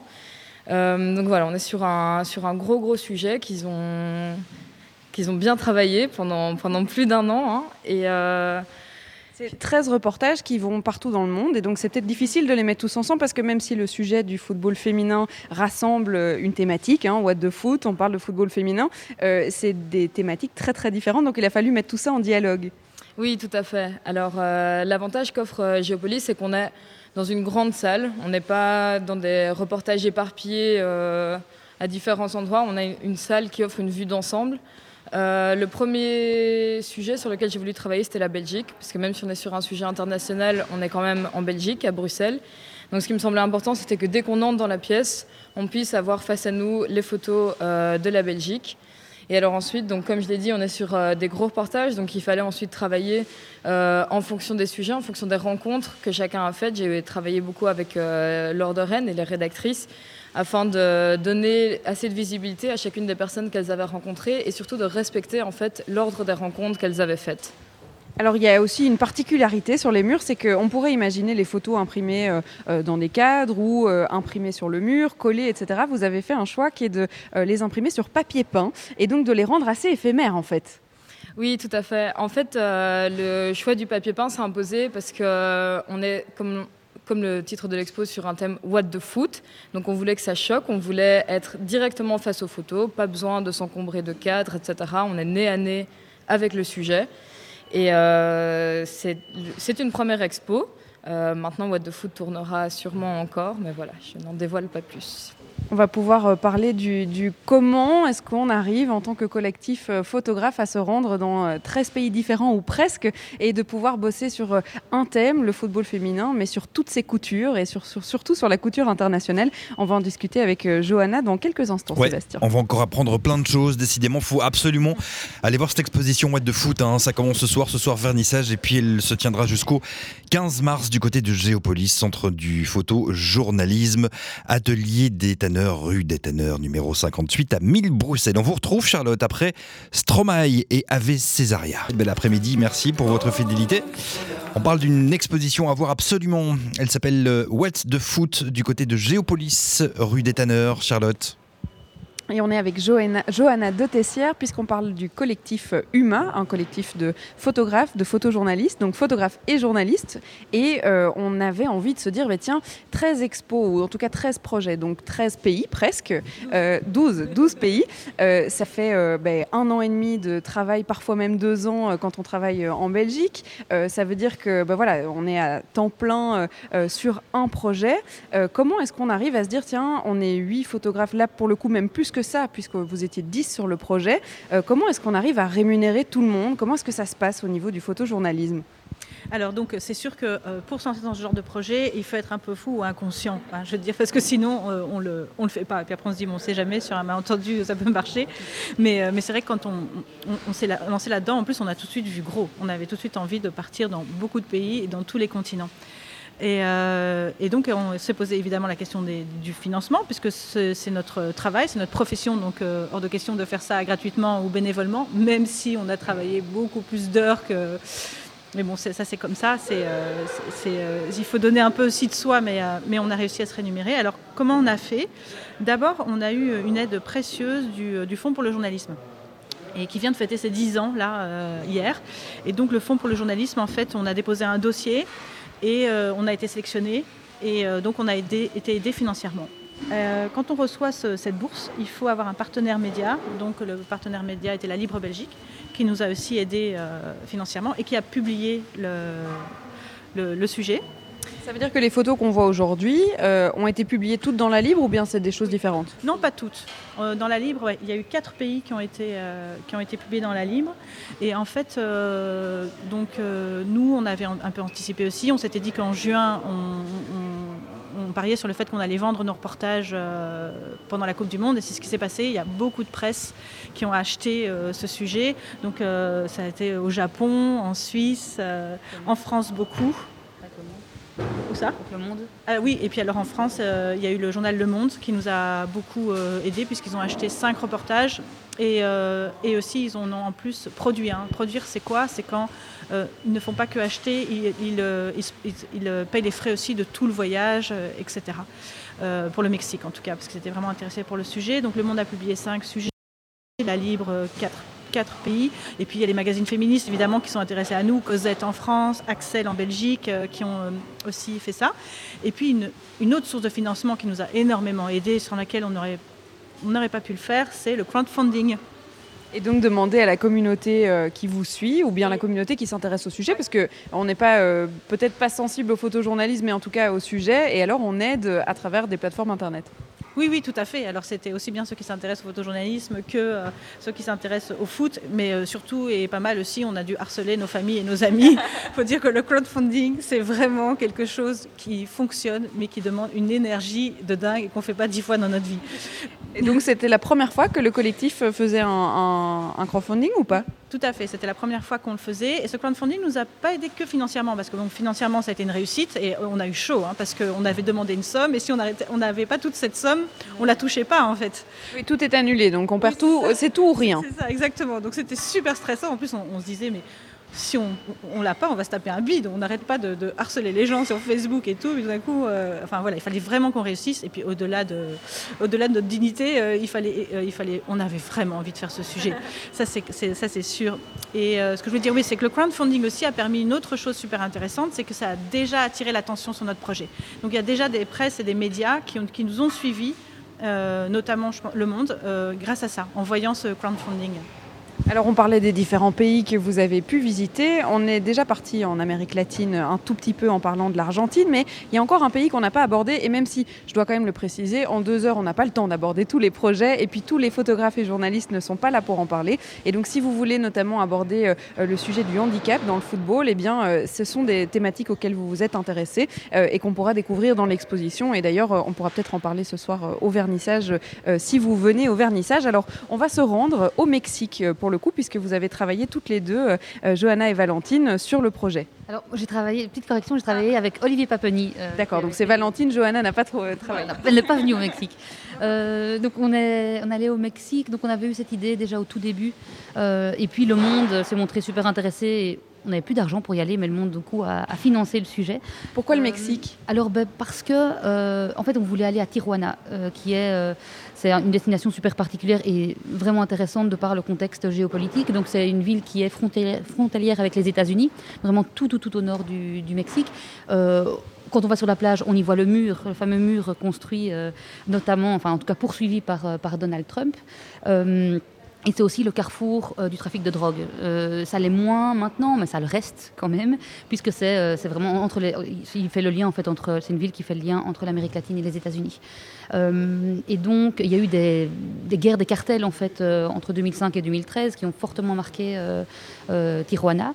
Et donc on avait envie de s'y rendre pour voir dans quelle mesure le football permettait de sortir de la criminalité ou en tout cas de ne pas de ne pas y rentrer. Et on a été gâtés parce qu'on est parvenu alors ça n'a pas été super simple, c'est le sujet qui a été le plus compliqué en tout cas dans, dans ceux que j'ai fait personnellement, euh, parce que euh, l'accès en fait au, terrain était compliqué. Enfin, l'accès au, terrain, pas spécialement de foot, témoins. De tout. Oui, c'est ça, parce qu'en fait, euh, il y a encore, si les cartels sont pas sont plus super présents en tant que tels, il y a quand même encore des gangs qui se battent pour le contrôle d'une rue, d'un bar, d'un quartier, etc. Et donc, il fallait des autorisations euh, de des gangs Des gangs eux-mêmes, euh, ce qu'on n'est pas revenu à voir parce qu'on avait un fixeur euh, incroyable. et donc, voilà, force de, persuasion, on a eu les autorisations et on a pu avoir accès à vraiment à, des gens comme, comme vous et moi, mais qui avaient des histoires vraiment super intéressantes à raconter. Et on voit notamment Olivia qui est là sur ce, terrain tout délabré, euh, à côté de ce terrain tout délabré, dans son euh, équipement, euh, un short qu'elle porte très court d'ailleurs, et elle change son enfant. Donc Olivia a 19 ans, elle change son enfant qui a un an et demi à peu près. et, c'est assez symbolique en fait et symptomatique de ce qui se passe là-bas, c'est que en fait les filles, les filles sont mères très tôt, et le football est aussi un, un moyen d'éviter les grossesses précoces. Euh, parce que qui dit euh, mère, célibataire, qui plus est, euh, à un très jeune âge, dit aussi précarité. et donc dit peut-être criminalité ou alors usage de stupéfiants. Donc le football est là pour sortir les filles de, bah, de, cette précarité-là, peut-être de la prostitution, de l'usage de stupéfiants et puis de, ça. Donc c'est voilà, les filles et les, garçons. C'est un sujet passionnant. Des thématiques donc très différentes. On parlait au Mexique euh, de euh, bien sortir de la drogue ou ne pas y tomber, et puis euh, peut-être éviter les, grossesses précoces. Il y avait en Jordanie notamment le fait de pouvoir s'exprimer, surtout en Palestine d'ailleurs, d'exprimer sa colère, d'exprimer son émotion sur le terrain en jouant le foot féminin et toutes ces thématiques. C'est ça qu'on aborde ici à Géopolis. Et d'ailleurs, on n'a pas encore abordé Géopolis en soi, le centre du photojournalisme, et c'est ce qu'on va, ce qu'on va découvrir avec notamment les membres qui représentent Géopolis. Il y a tellement de choses à dire aujourd'hui. hein. Le, Ah, sujet, euh, le sujet est passionnant. What de foot, vernissage ce soir. Vous l'avez dit du côté de Géopolis, centre du photojournalisme, hein, Charlotte, euh, situé donc à l'atelier des Tanneurs, rue des Tanneurs, numéro 58. Une exposition qui se tiendra jusqu'au 15 mars. On vous retrouve très très vite puisqu'il y a encore beaucoup de choses à dire et le temps presse. Il est déjà euh, 15h43. Ce sera juste après un petit peu de pub et Novastar. Bel après-midi, Bruxelles Vie euh, ben, se termine petit à petit. Il est déjà 15h48. Il y avait tellement de choses à dire sur cette exposition What de Foot qui a lieu à Géopolis, centre du photojournalisme, euh, rue des Tanneurs numéro 58 à 1000 Bruxelles jusqu'au 15 mars. On va donc conclure avec euh, une belle brochette euh, d'invités, Charlotte. hein. Mais oui, parce qu'il était temps qu'on parle de Géopolis quand même, hein, ce centre de photojournalisme qui n'existe pas depuis très longtemps, puisque ça fait deux ans et le projet ne fait qu'évoluer, il ne fait que euh, perdurer. Et donc, on vous l'avait dit, hein, des tanneurs, juste au-dessus euh, du marché bio des tanneurs. D'ailleurs, vous entendez toujours les bip bip de la caisse ou encore euh, les sacs euh, en vrac qui se remplissent. Alors, il y a Ulrich qui est avec nous. Bonjour Ulrich. Bonjour. Alors, on va commencer. C'est quoi Géopolis? Pourquoi un centre du photojournalisme à Bruxelles? Bah, en fait, Géopolis, euh, c'est un centre euh, dont la vocation principale, même avant la photo, est de documenter sur euh, des sujets d'actualité divers et variés qui nous semblent importants, importants même pour la planète, parce que je dis pour la planète parce qu'on a souvent des thèmes qui reviennent sur les questions écologiques, euh, environnement, euh, durabilité, euh, voilà, mais on peut aussi évoquer les questions comme les conflits ou des questions plus, sociétales comme la démocratie. On a fait aussi beaucoup de choses sur les questions de migration. Alors ça fait deux ans que vous existez, vous avez choisi ce lieu qui est donc au-dessus de ce biomarché et c'est très chouette parce que l'exposition est presque en dialogue avec euh, tout ce qui se passe en bas. Euh, c'est euh, c'est parce qu'il n'y avait pas un centre comme ça en Belgique qui s'intéressait vraiment à l'actu, à notre société d'aujourd'hui. Alors ça, le, projet il est venu un peu au fil de l'eau. Nous, il y avait, on était avec, avec Thomas, maintenant il y a Nadine qui nous a rejoint, euh, d'actualité, de géopolitique. On voulait essayer de trouver un média, une façon d'en parler qui soit à la fois pas trop rébarbative. Et euh, donc on a trouvé que la, photo, évidemment, c'était un média euh, voilà, qui parle aux jeunes, aux moins jeunes, et qui permet ensuite d'accrocher pour présenter des, des expositions pédagogiques, parce que nous, on articule toujours photo et expo pédagogique avec beaucoup de contenu, beaucoup de textes. Peut-être trop parfois, mais on se dit euh, la photo ne suffit pas. Et ça nous a été euh, bah, les, les- les parrains. Je pense à Laurent Van der Stock, qui est un, grand photographe qui parraine le centre, bah, est totalement d'accord avec cette, euh, avec cette approche. Effectivement, non, ça ne- ça n'existait pas. Et tu parlais du, du choix du lieu. Pourquoi ici? Alors, il y a plusieurs choses, mais il y avait cette volonté d'être au cœur des Marolles. Euh, pas forcément, on aurait pu euh, faire le choix de le mettre dans le quartier européen, etc. Mais là, c'était de toucher euh, un public qui est plus diversifié. Il y a un public qui est euh, une structure de population dans les Marolles qui est quand même assez, qui, est, qui- qui est particulière. hein. Il, y a, il y a très mixte aussi. Et Hétéroclite, hétéro, hétéro- hétérogène et puis hétéroclite et du coup on voulait on voulait justement s'adresser à différents à différents publics et je crois que c'est un et puis c'est un bel endroit en plus c'est sympa et puis ça respire l'histoire parce qu'ici on est dans l'ancien palais du vin euh, qui était un lieu qui a été euh, qui a été euh, construit au début du 20e et qui a été ensuite un peu abandonné réaffecté. Et du coup on contribue par cette activité à, faire vivre le lieu et puis à lui donner en plus à contribuer à sa polyvalence. Parce qu'autrement c'est un lieu qui est plutôt les tanneurs dédié au- à l'activité économique. Et nous on met un peu de culture là-dedans donc je pense que c'est c'est pas mal. Alors depuis deux ans, il y a beaucoup d'expositions qui se, qui se suivent hein, ici dans le lieu.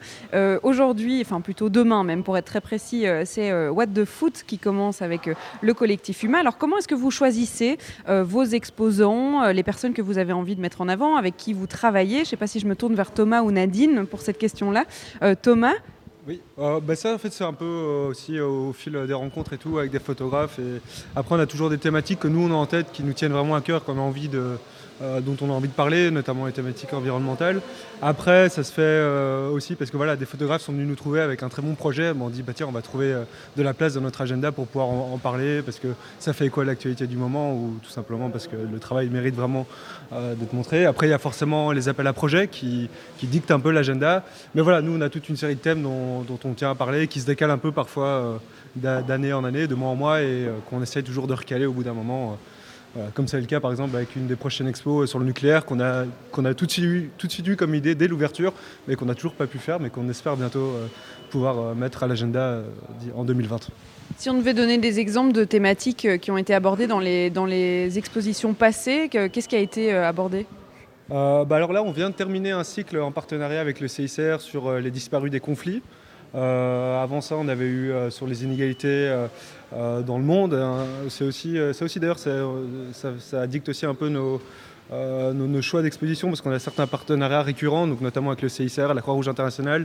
Et là, pour les inégalités, c'est avec la cellule de la solidarité internationale de la ville de Bruxelles, qui a chaque année une thématique. Et là, cette année, c'était les inégalités. L'année d'avant, c'était la démocratie. Du coup, on avait voilà, fait. Voilà. Mais du coup, en fait, les choix des expos, on essaie aussi que ça euh, que ça rentre un peu dans, euh, dans, l'intérêt scolaire, parce que le, évidemment le cœur de cible, nous, c'est les jeunes et c'est les écoles. Et du coup, on essaye que les thématiques euh, puissent, être puissent, être facilement appropriées par les écoles, en fait. Je vais peut-être me tourner vers Nadine pour ce volet-là. Il y a un volet très pédagogique à Géapolis, puisque vous permettez à des écoles d'organiser, ou en tout cas vous organisez des ateliers avec les écoles, et vous allez aller encore plus loin dans cet aspect pédagogique dans le futur de Géopolis. Euh, oui, cet aspect, aspect, pédagogique pour nous, c'est vraiment important parce que l'idée, c'est vraiment de pas seulement organiser euh, des expositions pour un grand public, mais spécialement pour les écoles parce que pour nous, cet aspect de pouvoir euh, expliquer le sujet, pouvoir parler aux jeunes aussi, spécialement vu le choix de, de qu'on a de, la société, de sujets sociaux, de géopolitique, pour nous, c'est vraiment important de pouvoir expliquer l'actualité aux jeunes aussi. Et c'est pour ça qu'on organise euh, des, expositions avec euh, des ateliers pour les écoles. Euh, et pendant les ateliers, on, explique sur le sujet de l'exposition, mais on donne aussi une visite guidée dans la salle d'expo. Donc c'est vraiment l'idée de faire cette combinaison de d'expliquer, d'explications, d'éducation, mais aussi les photos, parce que les photos parlent très bien aux jeunes aussi. C'est euh, une volonté aussi de peut-être euh, reconnecter cette jeunesse avec l'actualité, parce que c'est vrai que c'est parfois pas facile de s'informer quand on s'informe sur Facebook, quand on s'informe comme les jeunes s'informent aujourd'hui, de les reconnecter avec euh, le photojournalisme et le journalisme de manière générale. Oui. Et spécialement de prendre le temps aussi de vraiment pouvoir expliquer le sujet parce que c'est vrai que ben, les jeunes, ils regardent souvent Facebook, euh, Instagram, donc ils suivent l'actualité quand même, mais c'est pas le même de, voir euh, une post en Facebook de, de 10 phrases ou euh, avoir une, texte assez large sur un sujet qui explique vraiment le sujet et le, le contexte. Donc ça, c'est pour, pour nous, c'est très important. Géopolis qui parle donc de notre société d'aujourd'hui. Alors, euh, je vais me retourner vers l'un des garçons, euh, Ulrich, peut-être euh, sur le futur qu'on pourrait espérer, puisque vous allez vous développer après deux ans. vous avez envie de grandir un peu ce projet-là? Voilà, on va, on va du moins essayer. Et euh, pour, euh, pour y arriver, en fait, on s'allie avec une, une, radio qui s'appelle euh, E-Radio, comme European Union, et qui est une radio qui s'est développée en 2007 à Nantes, il y a donc un peu plus de 10 ans, et qui avait cette idée d'articuler dans tous les aspects de sa programmation les dimensions européennes et locales. Ça veut dire qu'on quand on parle musique, on parle musique d'ici, musique d'ailleurs. Quand on parle actu, actu d'ici, actu d'ailleurs. Pour l'histoire, c'est pareil. Et tout ça se décline. Et cette radio euh, qui avait été, qui était vraiment une initiative, qui était devenue de citoyens, qui se disaient ouais l'Europe, ok c'est pas parfait, mais ça mérite pas quand même d'être, euh, ça mérite pas quand même d'être mis à terre, comme on, certains, euh, certains moments d'actualité ont pu le laisser craindre. Et donc commence à, se développer, à mailler le territoire européen. Ils viennent d'obtenir 17 fréquences, dont une à Bruxelles. Et donc l'idée, c'est euh, qu'on la, développe en lien avec Géopolis, en lien direct, et qu'on propose euh, dans des locaux qui seront, qui seront contigus à, ceux qu'on occupe actuellement, des plateaux radio en public. Vraiment, l'idée de tout ce qu'on fait, c'est essayer de, voilà, que ça soit vraiment participatif, interactif, fédératif aussi. Et c'est pas que des mots. Quand je dis fédératif, l'idée c'est que cette antenne, elle soit aussi ouverte aux acteurs locaux. Il y a déjà beaucoup de partenariats qu'on a noués.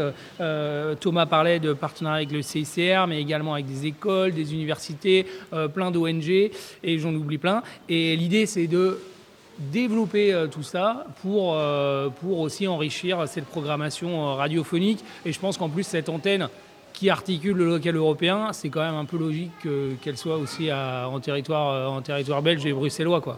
On parle d'Europe, mais alors vous parlez de la, géopolitique euh, de manière euh, internationale, donc on parle de tous les pays. Est-ce que ça veut dire que euh, vous exposez uniquement des photographes ou des journalistes belges ou vous accueillez aussi des, gens de partout dans le monde? Bah Ça, on essaye justement de faire attention. C'est une balance qu'on essaye de, faire. chaque cycle d'exposition, généralement, il y a 4 ou 5 photographes, toujours déconfirmés, des très connus, c'est aussi voilà, pour, faire venir un, public, un public différent, des jeunes pousses toujours des jeunes et il y a toujours des Belges et des internationaux. Euh, voilà, c'est ce qu'on essaie de faire. Alors évidemment, il y a des exceptions. Parfois, au lieu des 4 ou 5 expos, il n'y en a que 2.